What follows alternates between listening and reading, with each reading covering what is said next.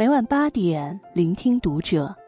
大家晚上好，我是主播肖军，欢迎收听读者。今天晚上和您一起分享的文章来自作者尹不凡。断舍离是最顶级的自律。关注读者新媒体，一起成为更好的读者。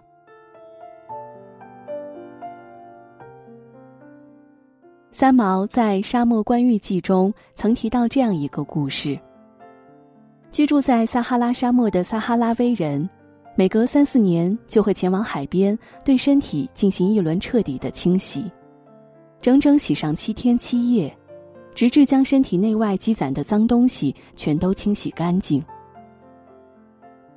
人体可以通过这种方法进行定期大扫除，但很多人却忘了。我们的生活和心灵其实也同样需要定期清理。现代生活忙忙碌碌，无形之中，我们将太多东西加诸于自身。随着时间的流逝，这些东西成了我们物质和精神上的负担，这使我们在冗长琐碎的生活中渐渐迷失了自己。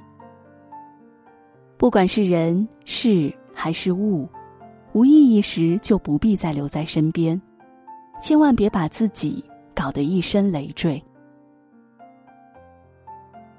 断舍离不代表一味的清除与扔掉，而是要真正明白什么是需要的，什么是该舍弃的。去粗取精，才能找到生活最核心的真意。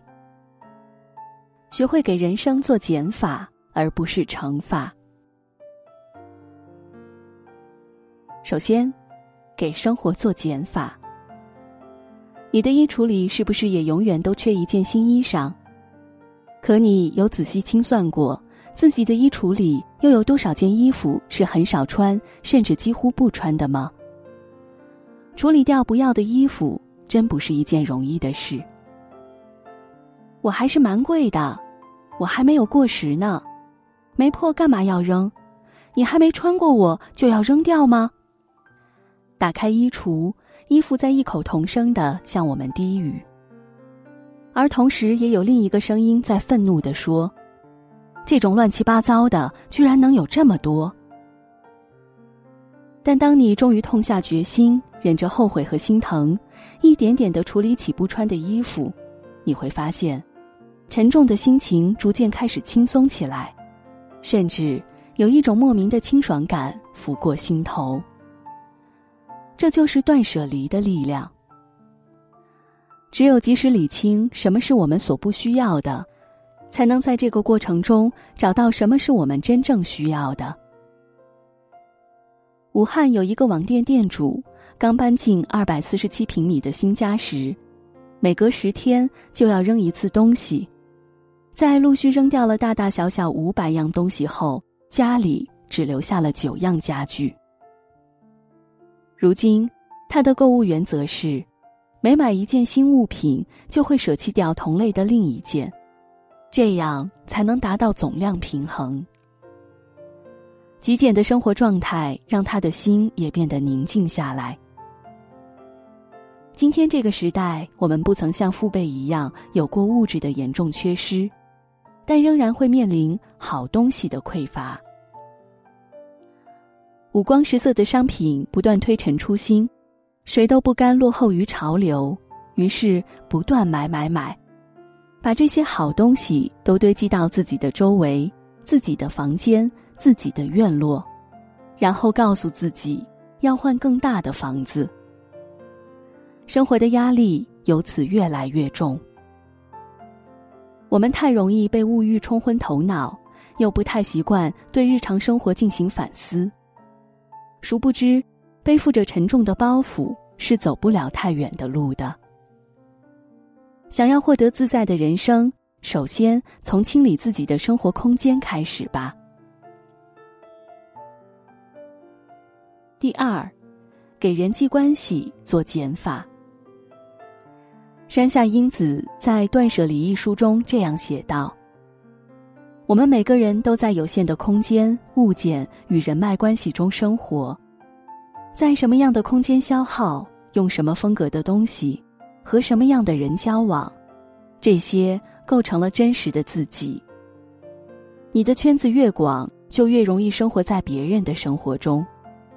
你需要的东西越多，就越容易迷失在物品之中。生活中的物品需要做减法，同理，不必要的人际关系也要记得及时清除。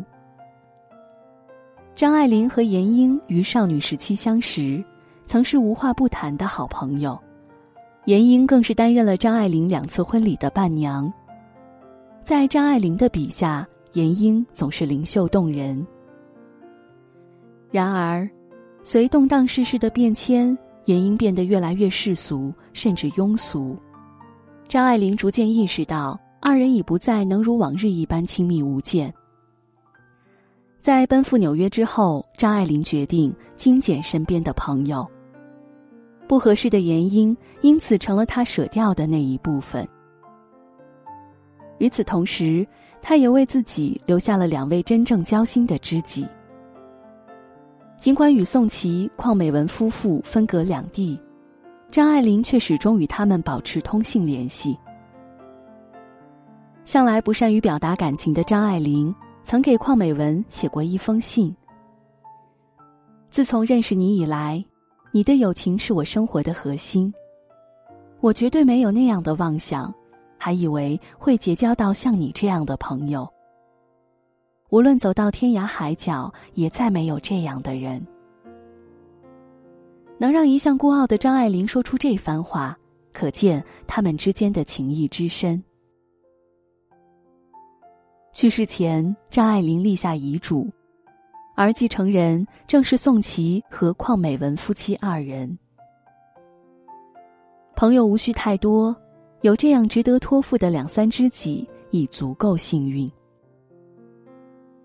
回看现代生活，我们又何尝不应该向张爱玲学习，干脆的舍掉那些不合适、不重要的朋友，真心很少，只值得交付于在意的人。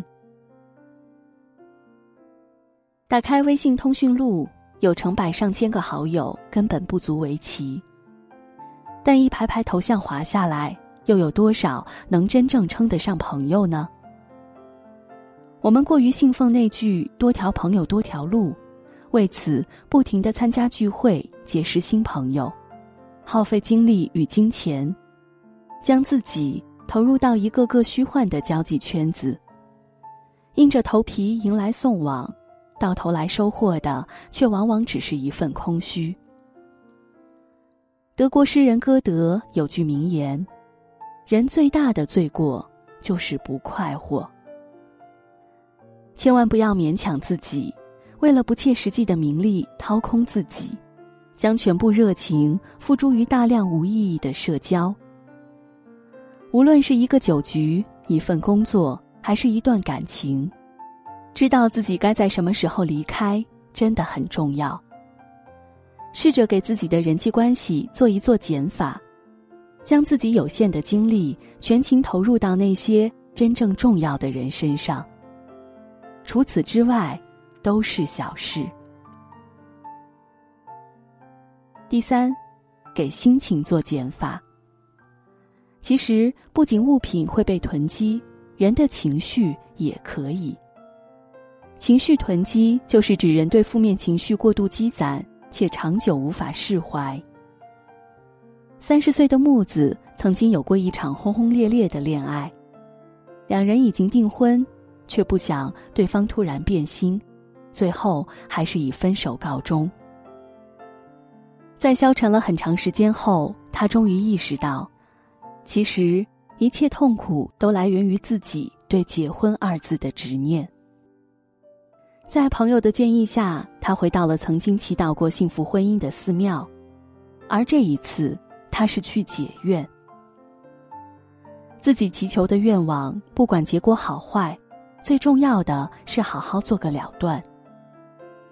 解怨之后，木子变得神清气爽，连身边的朋友都觉得他气色越来越好。通过这次收拾整理自己的感情，木子感到有一些崭新的东西开始进入自己的内心。不久，他遇见了一位和自己家境相似的男生，两个月后订婚，意气相投的两个人很快就走进了婚姻的殿堂。我们常常会陷入某些糟糕情绪的怪圈，遇到不好的人和事后，总是不断的自我否定、自我谴责，亦或是过往的某些陈旧观念，总是在关键时刻影响我们，让我们迟迟不敢向前。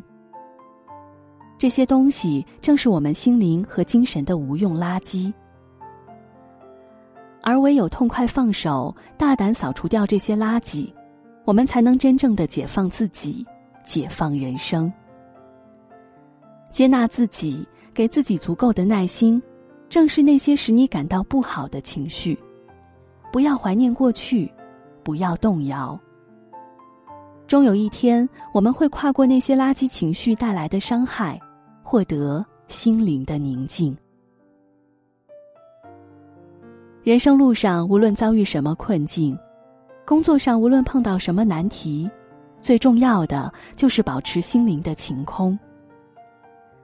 也许太阳偶尔会被任性的乌云遮蔽，内心会被糟糕情绪充斥，但只要找对方法，我们一定能驱走乌云，重现晴空，迎接阳光明媚、春风快意的人生。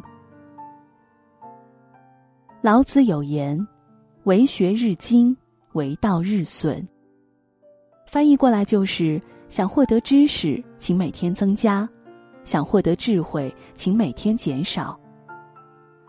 一位僧人这样形容断舍离：每个人都会在某一天失去自己最宝贵的东西，几乎没有人能在最关键的时刻做到释怀。只有在日常生活中不断的练习如何放手，才能坦然的接受烦恼，甚至衰老、疾病。和死亡，